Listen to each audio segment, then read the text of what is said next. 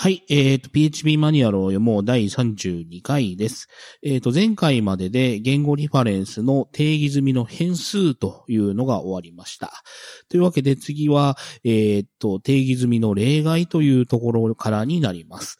というわけなんですが、えっ、と、今回ですね、ちょっと最初にちょっとお話をしておこうかなと思うのが、今後の、えっ、と、流れなんですけれども、言語リファレンスは一通り、えっ、と、やろうと思ってますが、言語リファレンスが終わった後ですね、どうしようかなというのをちょっと考えてまして、えっ、と、当初はですね、セキュリティと関数リファレンスはきっちりやろうと思っていたんですが、えっ、と、セキュリティを見たらですね、まあ、あまりよろしくないと。まあ、下手に残してしまう方がやばい気がするので、えっ、と、セキュリティのところはですね、まあ、素直に皆さん、徳丸本を買って読んでください。はい。あの、もうきちんと基礎から徳丸本で学ぶということをされた方がいいと思いますので、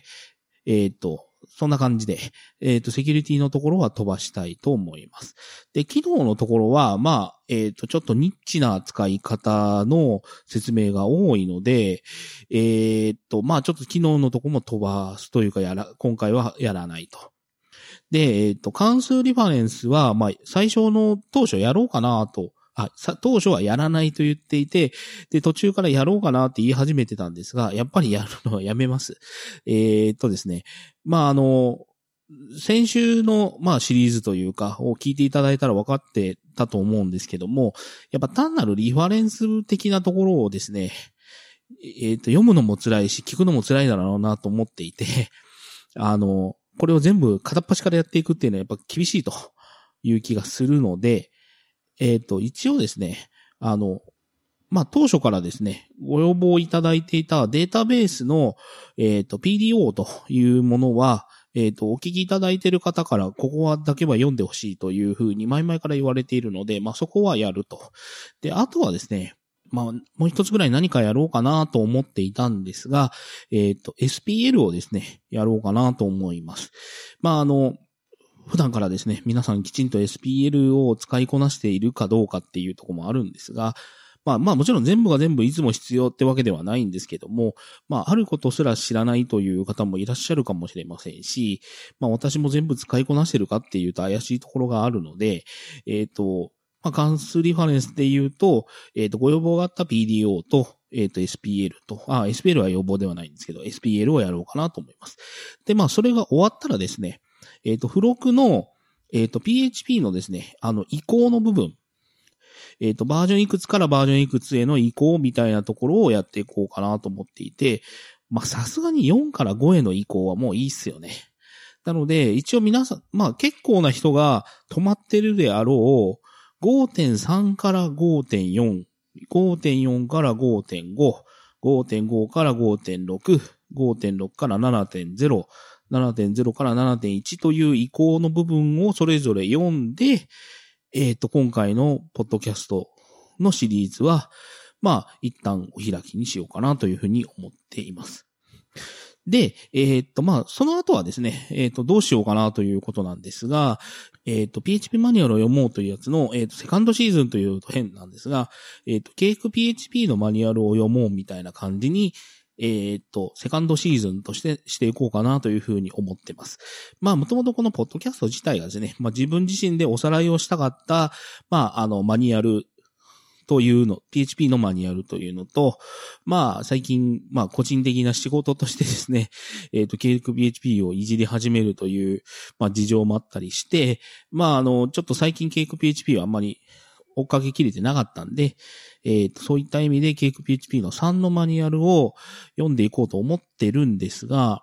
あの、今まで PHP マニュアルを読もうっていうのは、ま、平日毎日更新というのをやってたんですが、まあ、さすがにちょっと厳しくてですね、えっ、ー、と、ケーク PHP マニュアルを読もうっていうのは、週1更新に変更したいというふうに思ってます。まあ、その代わりですね、1本をちょっと長めにして、まあ1時間か1時間半ぐらいのやつを週1更新というぐらいのもので、まあ1週間、その、えっ、ー、と1時間半のやつをじっくり聞いていただいて、まあ次の週を待っていただくみたいなシリーズにしていきたいなというふうに思ってます。まあなので、おそらくこの PHP マニュアルを読もうというやつは、まあ、さすがに7月中に終わることはないと思うんですけど、8月には一旦終わるかなと。で、まあ8月、まあ、末まで行くかどうかちょっとわからないですが、まああの8月のどこからか、もしくは9月ぐらいからは、ケーク PHP マニュアルを読もうということで、まあセカンドシーズン開始、週1更新みたいな感じのところに持っていこうかなというふうに思ってます。というわけで、えっ、と、ちょっと前置きがすごい長かったですが、まあ、今日の内容に行こうと思います。で、えっ、と、定義済みの例外ということで、えっ、と、まあ、いきなり言い訳ですが、ここのと、今回のですね、定義済みの例外はかなりはしょります。えっ、と、それぞれの例外の意味的なところはきちんと追っかけていきますが、あの全部が全部ですね、まあ、これ本当に完全なリファレンスなので、えっ、と、それぞれのクラスのまあ例外ってクラスなんで、それぞれのクラスの一つ一つのメソッドについてみたいなことは、まあ、していきません。で、まあ意味的なところと、まあプラスアルファはですね、この表紙のところに書いてあるんですが、目次というか、とこに書いてありますが、SPL の例外っていうのは合わせてここでやっちゃおうかなというふうには思っています。はい、というわけで、えー、っと、エクセプションというとこから行きましょう。で、えー、っと、エクセプションはですね、まあ PHP5 から導入されたので、えー、っと、まあそういう説明になっているとですね、え、っと、PH、PHP5.1 以上7ということですが、えっ、と、エクセプションは PHP5 ではすべての例外の規定クラスですと。えっ、と、PHP7 ではすべてのユーザー例外の規定クラスになりますということで、まあ7はですね、スローアブルっていう、まああの、ものがあって、で、えっ、と、エクセプションとエラーというやつが、まあ、並び立つようになったので、ちょっと違ってくるということですね。はい。えっ、ー、と、クラスの概要ということで、これは一旦エクセプションの説明のところで、えっ、ー、と、出したやつですね。だから、プロパティとしてメッセージコードファイル、ライン、あれ？なんか足らなくね？おそらくプロパティ的にはスローワブル、じゃねえや。えっ、ー、と、あと、プレビアスと、スタックトレースみたいなのがあるはずなんですが、まあ、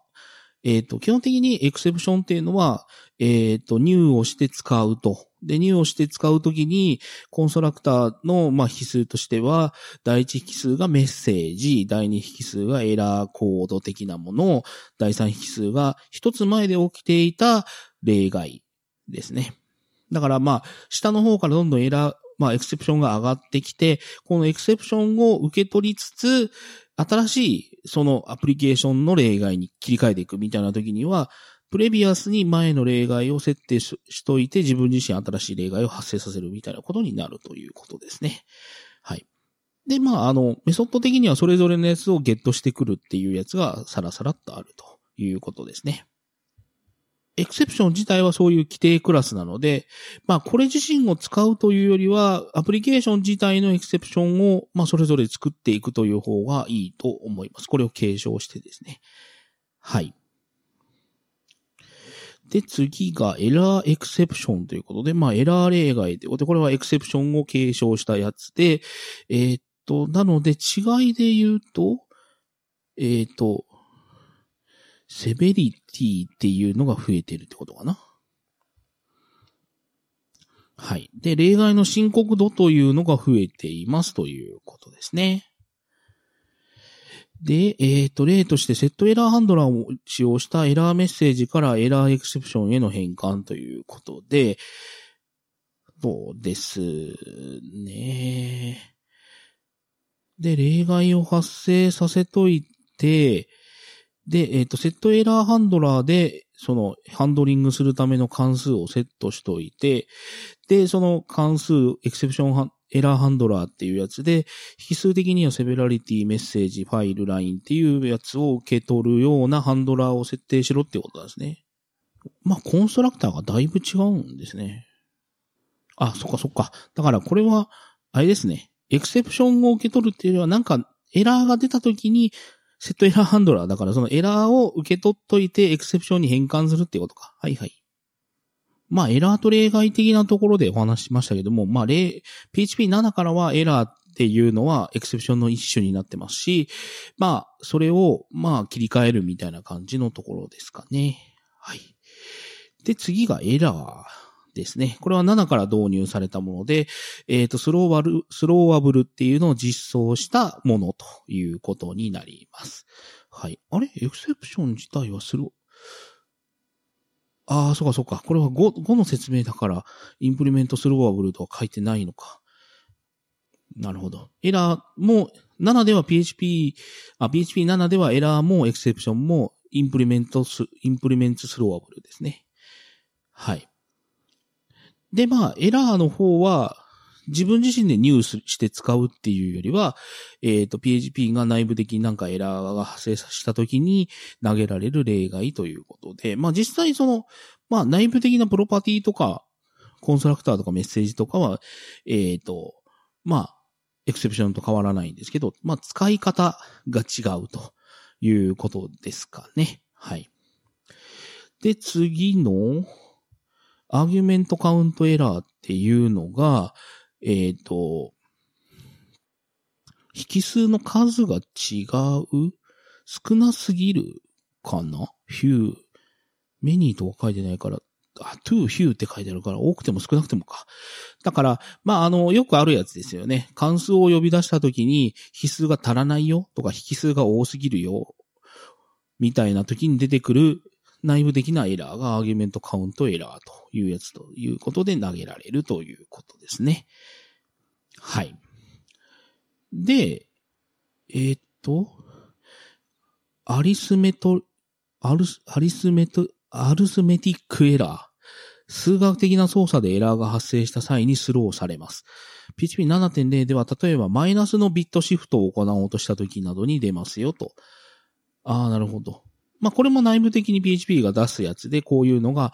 あるってことですね。で、こいつはまあ、エラーを extend しているので、まあ、もちろん Exception っていうやつでキャッチしようとしてもダメだよというやつですね。さっきの Argument Count Error もそうですね。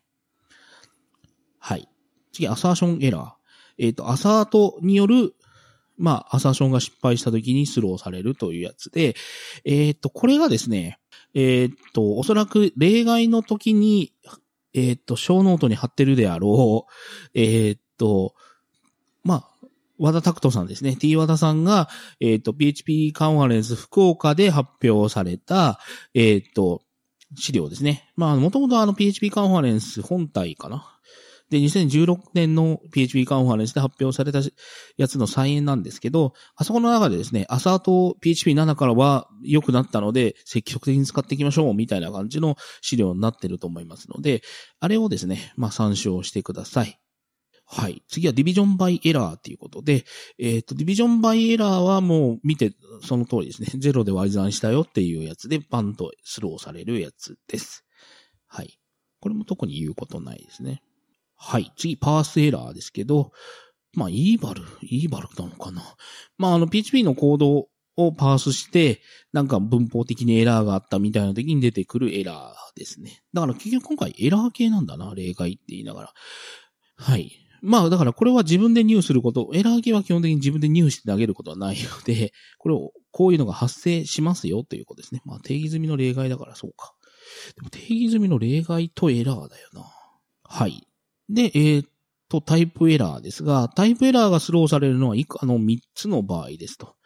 えー、っと、関数が渡された引数の方が、あ、関数に渡された引数の方が、関数の宣言時に指定された方と一致しない場合、まあ、タイプヒンティングと合わなかったやつですね。次に関数の戻り値が関数の宣言時に指定された方と一致しない。まあ、戻り値の宣言ってやつで7.0から追加されたやつですね。えっ、ー、と、そして PHP の組み込み関数に渡す引数の方を間違えた場合というやつですね。えっ、ー、と、デクレアのストリクトタイプ1ってやった時だけ発生しますというやつですか。はい。というわけで、ここ自体で説明しているものは、 Exception と Error Exception という Exception 系のやつと、えっ、ー、と、エラーをキーまあ、親クラスにする Argument Count Error、あり、 Arithmetic Error、 Assertion Error、 Division By Zero Error、 Parse Error、 Type Error なんですが、もう一回ちょっと定義済みの例外の目次のところに戻っていただいて、SPL の例外も参照してくださいということで、どっちかというとですね、こっちのが重要。えっ、と、SPL の例外というやつで、えっ、と、目次の下の方をちょっと見ていただきたいんですが、この3ですね。SPL 例外クラス3というところが、えっ、と、ちょっといろいろ物議を醸していてですね。えっ、と、皆さん大好き PHP の現場というポッドキャストの方でも、えっ、と、いろいろ議論をされているものですね。第1回かな ?PHP の現場第1回なので、皆さん何回も聞かれてると思いますけれども、まあ、あの、シンバルさんと田中久照さんが、いろいろと、これってどっちがどっちなんだろうね、みたいなことを言われてるやつで、まあ、言えば何が言いたいかというと、ロジックエクセプションというものと、ランタイムエクセプションという、この2系統があるんですね。まあ、それぞれはもともと Exception を extend したものなので、まあ、 Exception 系統ではあるんですが、この Logic Exception というのと Runtime Exception をどういうふうに使い分けてますかという会話をですね、PHP の現場の第1回でやっているので、まあ、ご興味が多分大体の方はあると思うので、お聞きいただいたらいいんじゃないかなと思うんですが、まあ、基本的にですね、まあ、個人的な、えっ、ー、と、ものというのは、まあでも田中久照さんとほぼほぼ一緒かな。 Logic Exception っていうのは、えっ、ー、と、文法エラーだよって言いたいぐらいなもの。だからこれはバグですね。だから、えっ、ー、と、だから Logic Exception をプログラマー自体がスローするっていうのは、お前この私が作ったクラスの使い方間違ってやがるぞっていう風なことを言いたいときに使うのがこの Logic Exception 系統。で、 Runtime Exception はどっちかというと、ユーザーから受け取った値を使って何か処理した結果、うまく処理しきれなくて発生するような本当に実行時エラーと呼ばれるものが Runtime Exception というものかなというふうに個人的には使い分けています。なので、あの、まあ、結局この Logic Exception と Runtime Exception がなんで物議を醸しているかというと、この Runtime Exception と Logic Exception 自体はそういう風に切り分けれるんですけれども、あの、その下にぶら下がってる子供たちがですね、ちょっと区分けが微妙なんですね。あれ、それってランタイムの方でよくね？とか、それってロジックの方でよくね？みたいなところが混じっているので、なかなか難しい感じがするっていうことですかね。なので、この、このツリーをですね、よく思い出していただきながら、一個一個の、ちょっと例外を見ていただいたらいいんじゃないかなと思います。だから、それぞれの例外が Logic Exception の子供なのか、 Runtime Exception の子供なのかっていう視点で見ていきましょう。はい、次。えっ、と、 Bad Function Call Exception っていうクラスです。で、未定義の関数をコールバックが参照したり、引数を指定しなかった場合にスローされる例外です。まあ、スローされるというか、スローするんですけどね、これは。で、えっ、と、これは Logic Exception の継承されたものです。だから、使い方が間違ってやがるぞっていう風な時に使うものたちっていうことですかね。はい。まあ、ここの内容はほぼほぼ一緒なんで特に言いません。だからこれはもう完全に使い方間違ってやがる系統だから Logic Exception で、まあ何の文句もないですね。はい、次。えっ、ー、と、 Bad Method Call Exception。未定義のメソッド、このメソッドですね。メソッドをコールバックが参照したり、引数を指定しなかったりする例外ですということで、えっ、ー、と、これは、さっき言った Bad Function Call Exception をさらに継承したものになるということですね。これ継承する必要あんのかな？別にこれ Logic Exception でいいような気がするんだけどな。はい。これもだから使い方間違ってやがるぞっていうことなので、 Logic Exception の系図ということで、系譜か。っていうことで別に文句は個人的にはないです。はい。次、 Domain Exception。定義したデータドメインに値が従わないときにスローされる例外です。うーん、説明が難しいですね。えっと、まあ、こういう場合にですね、下の User Con Contributed Note をちょっと見てみましょう。えっ、ー、と、まあ、ユーザーさんの方が思い浮かべている使い方っていうので言うと、まあ、例えば、えっ、ー、と、レンダーイメージというファンクションを使ったとして、まあだから結局イメージを、まあ、まあレンダリングするという、まあそのままじゃ、っていう時に、JPEG と PING しか扱わないよって決めていると。だから JPEG と PING しか扱わないのに、それ以外の画像が来てしまった場合には、 Domain Exception っていうのを投げましょうというふうなことですね。だからこれも、えっ、ー、と、プログラマー側が、このクラス、この関数はこういうふうに使ってほしいというふうに規定しているのに、それ以外の値とを使われたという時に発生させる系統なので、 Logic Exception というやつで、特に私も文句はない。はい。で、次、インバリットアーギュメント。型の引数が一致するか、型の引数の方、もうぐちゃぐちゃですね。引数の方が期待する方と一致しなかった場合にスローされる例外ですということで、まあ、さっき言った基本の例外のとこにもあったような気がするんですけれども、あれはもともと組み込みのものたちに対する PHP が出すエラーなので、これはどっちかっていうと自分が定義したものですね。で、特にこれって、まあ PHP5 1.1からあるので、えー、タイプヒンティングとかなかった頃なので、まあ、まだ PHP 自体がタイプヒントで弾いてくれなかったから自分自身側でなんかしないといけなかったみたいなことではあるとは思うんですけれども、まあ、タイプヒントをしたけれども、うんぬんみたいなのは、まあ、あるかもしれないので、まあ、あの、まあ、メソッドとかを準備しといて、メソッドの代引数が本来なら、こういった形で入ってこないといけなかったのに、そういう形で入ってきてなかったからっていうことで、 Invalid Argument Exception をスローするということですね。これも使い方間違ってやがるぞっていう意味合いなので、 Logic Exception で個人的には全然問題ないです。はい。次、 Length Exception ですね。長さが無効な場合にスローされる例外ですということですね。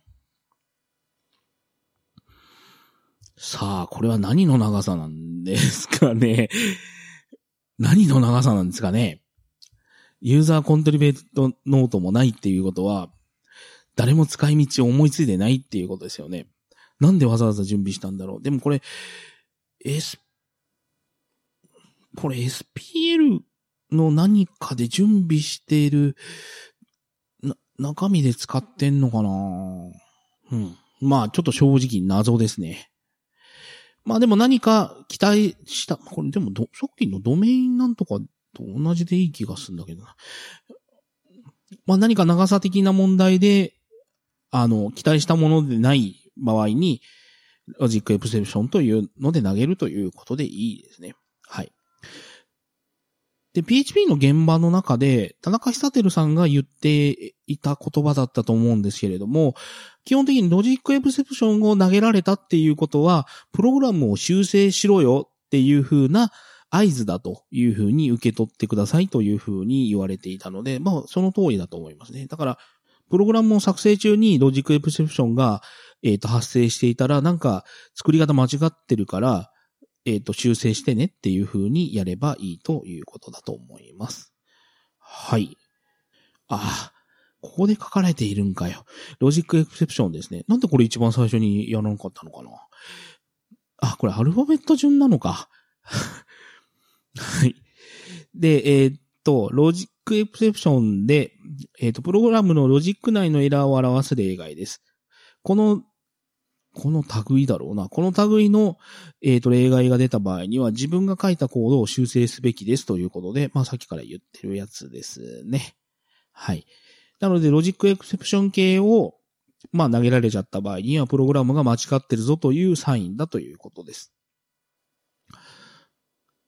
てなわけで次が、アウト、アウトオブバウンズエクセプションというやつで、こっからがですね、意外と、そうか？っていうやつですね。値が有効なキーでなかった場合にスローされる例外です。これはコンパイル時には検出できないエラーですっていうことなんですが、うーん、微妙。そうですね。まあ、アウトバウンド、そうか。まあ、まあ言ったら、なんですかね。本来ならこの値、うん、難しいな。さっきまでのインバリッドアーギュメントとアウトオブバウンズっていうのをどういう風にこう考えるかということですよね。その、でもまあこれはユーザーから受け取った結果、本来この値の間でなければならないのに、こうっていうことですね。さっきのインバリピットアーギュメントっていうのはプログラマー側が指定したものとしてっていう主観っていう違いなのかな。だからこれはランタイムエクセプション系統です。だから意外とランタイムエクセプションにぶら下がっている奴らが本当にランタイムエクセプションなのかっていうところが微妙なとこなんですよね。はい。で、アウトオブレンジエクセプションってやつですね。無効なインデックスを要求した場合にスローされる、まあ例外です。これ、この説明は納得いかないんだよな無効なインデックスはアウトオブバウンドじゃないのかなアウトオブレンジって言われたらなんか1から1000までの値、間にの値を入れてくれよって言われて、1001とか2000とかを入れられたのが Out of Range なんじゃないのかな。無効なインデックスっていうのは、なんかの配列の中で、この間のインデックスじゃないといけないってやつは Out of Bounds なんじゃないのかな。うん。あ、で、こいつ Logic Exception か。っていうあたりでですね、ランタイムとロジックがどっちがどっちなんだよっていう話ですね。うん、難しいなまあ正直なところですね。大体自分でプログラム組むときは、 Logic Exception と Runtime Exception を継承して、アプリケーション独自の例外を作ることの方が多い気がします。ここら辺の SPL で標準的に準備されてるものを当てがうことがあんまない気がするんだけど、どうですかね？はい。次、えっ、と、オーバーフローエクセプションですけど、いっぱいになってるコンテナに要素を追加した場合に、まあ、スローされる例外です。まあ、これはわかりやすいですよね。これはランタイムじゃないと起きないですよね。だからどんどんこう、まあ、例えばあるストレージの、まあ、容量を決めておいて、この容量以上を使おうとしているよっていうものを超えようとした場合にはこれが出るよっていうことですよね。はい。次、 Range Exception。プログラム実行中に範囲エラー、範囲エラー、あれ？ちょっと待って、オーバーフローはランタイムで入れていいよな。はい。 Range Exception ですね。えー、っと、プログラムの実行時に範囲エラーが発生した時にスローされる例外です。通常はアンダーフローやオーバーフロー以外の計算エラーが発生したことを意味します。これは実行時版の Domain Exception ですということですね。